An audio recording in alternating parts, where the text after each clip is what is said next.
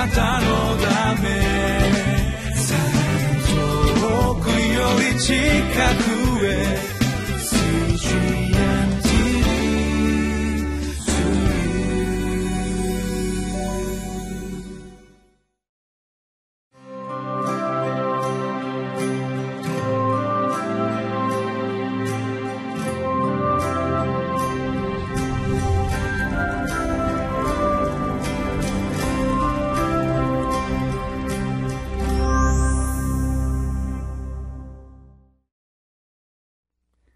皆さん、ご機嫌いかがですか ?1 月21日木曜日のリビングライフです。今回からこのコーナーを担当させていただくことになりました。埼玉県埼玉市にありますキリスト兄弟団大宮教会の山口努と申します。どうぞよろしくお願いをいたします。神様の御言葉は私たちの心を潤します。私たちの魂の状態がどのような状態であったとしても、神様の御言葉が私たちに望まれるならば、私たちの心は満たされ、喜びで溢れます。そのような素晴らしい祝福を今日も皆様と共に味わうことができます恵みを心から感謝をしております。それでは早速、御言葉に目を留めたいと思います。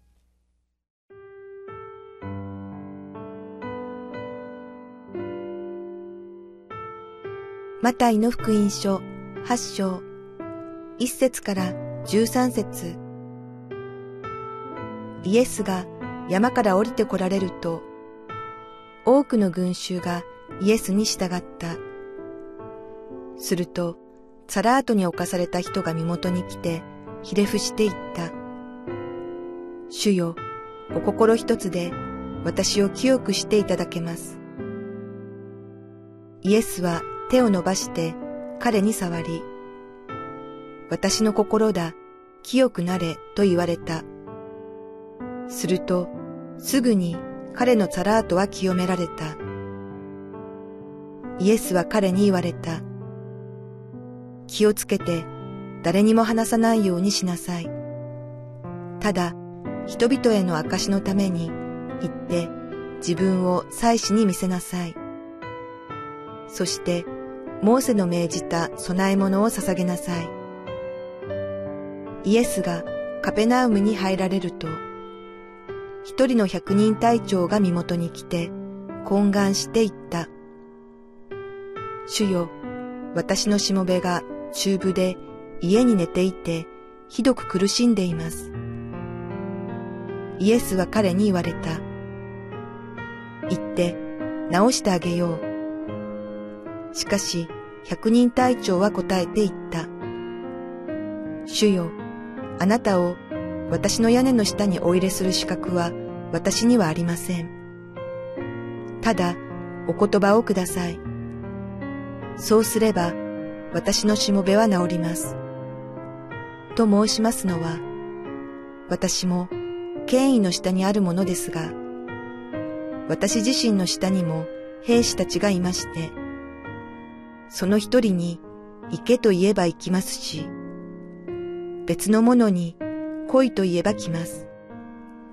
また、しもべにこれをせよと言えば、その通りにいたします。イエスはこれを聞いて驚かれ、ついてきた人たちにこう言われた。誠にあなた方に告げます。私はイスラエルのうちの誰にもこのような信仰を見たことがありません。あなた方に言いますが、たくさんの人が東からも西からも来て、天の御国で、アブラハム、イサク、ヤコブと一緒に食卓に着きます。しかし、御国の子らは外の暗闇に放り出され、そこで泣いて歯ぎしりするのです。それからイエスは百人隊長に言われた。さあ行きなさい。あなたの信じた通りになるように。すると、ちょうどその時、そのしもべは癒された。まず一節から四節のところを見てまいりましょえー、先日までのところでは、イエス様が、いわゆる三条の水訓と言われる、この箇所でありました。イエス様がそのところで説教を終えられまして、山から降りて来られました。イエス様には大勢の群衆たちが付き従っていたと聖書には記されています。きっと彼らはもっとイエス様の話を聞いてみたい、イエス様に触れていただきたい、イエス様と共にいたい様々な思いがあったかと思います。そんな時に、このある一人の人がですね、勇気を持ってイエス様のところに出てまいりました。この、まあ、今勇気を持ってと申し上げましたが、その人はサラートに侵された人であったと聖書には記されています。サラートと申しますのは、まあ、いわゆるこの大変重い皮膚の病気というふうにここではご理解いただければよろしいかと思いますが、でも実際に聖書を見ますと、このツァラートという言葉はもっと広い意味で使われている言葉であります。例えば家でありますとか、革とか布に対しても、このツァラートになったというような表現を使うことがありますけれども、しかしまあここにの場面におきましては、この大変重い難病である、治療法のない、そして人に移ってしまう危険性のある皮膚の病気というふうに見ることができるでしょう。この病気にかかりますと、妻子はですね、この、その人をサラートであるというふうに宣言をいたします。そういたしますと、彼は今まで通りの生活ができなくなってしまうのですね。特定の地域に、区域に彼は移されます。そして、彼の同じ、彼と同じような境遇にある人々との生活を余儀なくされてしまいます。え彼が治るまでその場所から出ることはできません。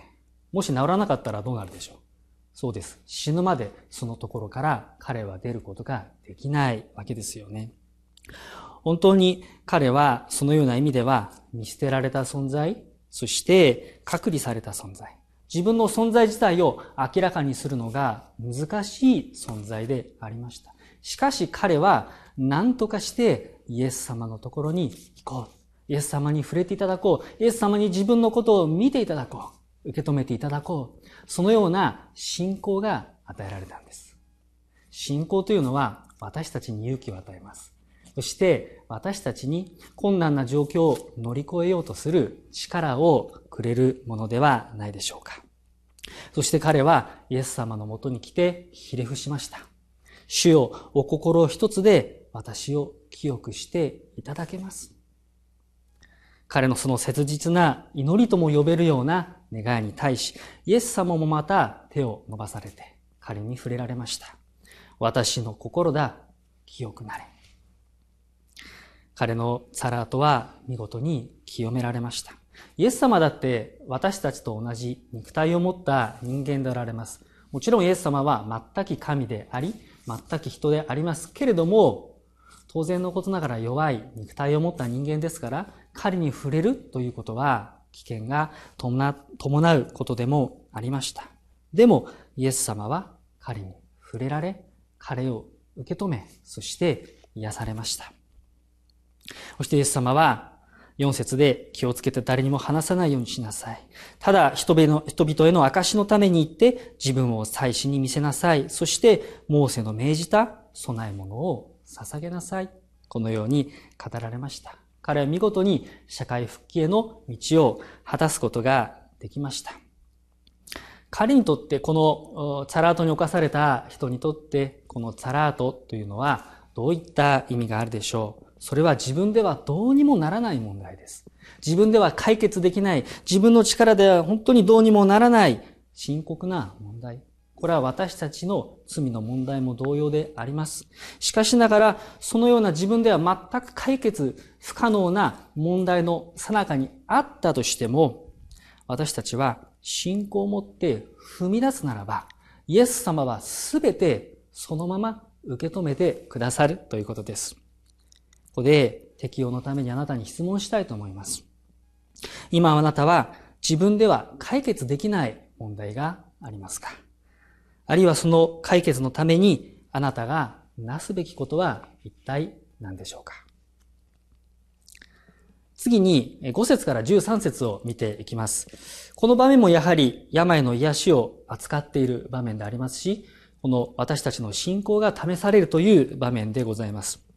この5節に、このイエス様がカペナームに入られた時に、一人の百人隊長がここで身元に出て懇願をいたしました。この自分のしもべが中部で家に寝ていて苦しんでいる。どうか私のしもべを癒してくださいという願いでありました。百人隊長というのはユダヤ人ではありません。違法人です。しかし、彼は違法人ではありましたけれども、神様を恐れる人でした。口先だけの、形式だけの信仰ではない、そのような本当の信仰者でありました。その証拠に、彼はこういったことを言ってますよね。8節で、主よあなたを私の屋根の下にお入れする資格は私にはありません。ただ、お言葉をください。そうすれば私のしもべは治ります。このところから、あなたは一体何を感じ取られますでしょうかへりくだった心、彼の確かな信仰、イエス様の権威を認める確かな信仰を見ることができると思います。当時のローマとユダヤとの力関係を見ますときに、当然のことながらローマが支配する側です。しかも彼はローマのこの軍隊の100人の長でありました。当然彼は力を持っていたわけです。そして権威の側にいた人間でありました。うぬぼれる要素はあったわけですね。でも彼はイエス様に対しては態度がそうではありません。私はあなたを屋根の下にお入れする資格なんかない、ただの違法人にしか過ぎません。でも、こんな私であっても、私の部下たちは私の言葉を聞いてくれる。私がしなさいと言ったことは全部してくれる。だとするならば、あなたは、あなたの言葉なら、ただそのお言葉さえあれば、すべての問題は解決する。だからもうそのお言葉だけで十分なんです。どうぞ私にお言葉をください。偉大な信仰者というのは何か大きなことをする人ではありません。大きなことをして自分を高くする人が偉大な信仰者なのでは、なのではありません。偉大な信仰者というのは自分を低くして主を高くする人。イエス様ご自身の皆を高くする人が本当の信仰者ではないでしょうか。彼のその信仰を見て、イエス様は称賛をされます。十節で、誠にあなた方に告げます。私はイスラエルのうちの誰にもこのような信仰を見たことがありません。十一節、あなた方に言いますが、たくさんの人が東からも西からも来て、天の御国でアブラハム、イサク、ヤコブと一緒に食卓につきます。しかし、御国の子らは外の暗闇に放り出され、そこで泣いて歯ぎしりするのです。見せかきだけの、形だけの信仰、経験そうに見えて、内側全くそうではない。それは当時のユダヤの権力者たちの姿でありました。しかし、あなたはそうではない。だから私はあなたの信仰に応えよう。あなたのそのしもべに対する愛に私も応えよう。さあ、行きなさい。あなたの信じた通りになるよう。ちょうどその言葉をおっしゃった時に、しもべは癒された。聖書には記されています。本当の信仰者の姿を私たちはこのところから見ることができます。自分のことだけじゃなく、しもべのことも愛し、取りなし、イエス様に求めていく。ここで、あなたに質問したいと思います。あなたが今、より頼んでいる権威は一体何でしょうか？また偉大な信仰者の態度というのはどのような態度でありますでしょうか？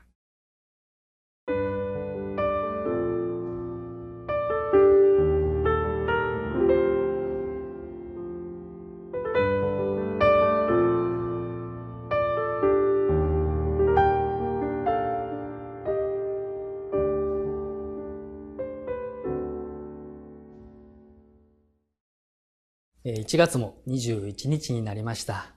今日の QT を通して皆様方の信仰がもう一度ですね、再確認されて、そして新しくされる神様の豊かな技を、御言葉による恵みの技を体験されますように心からお祈り申し上げます。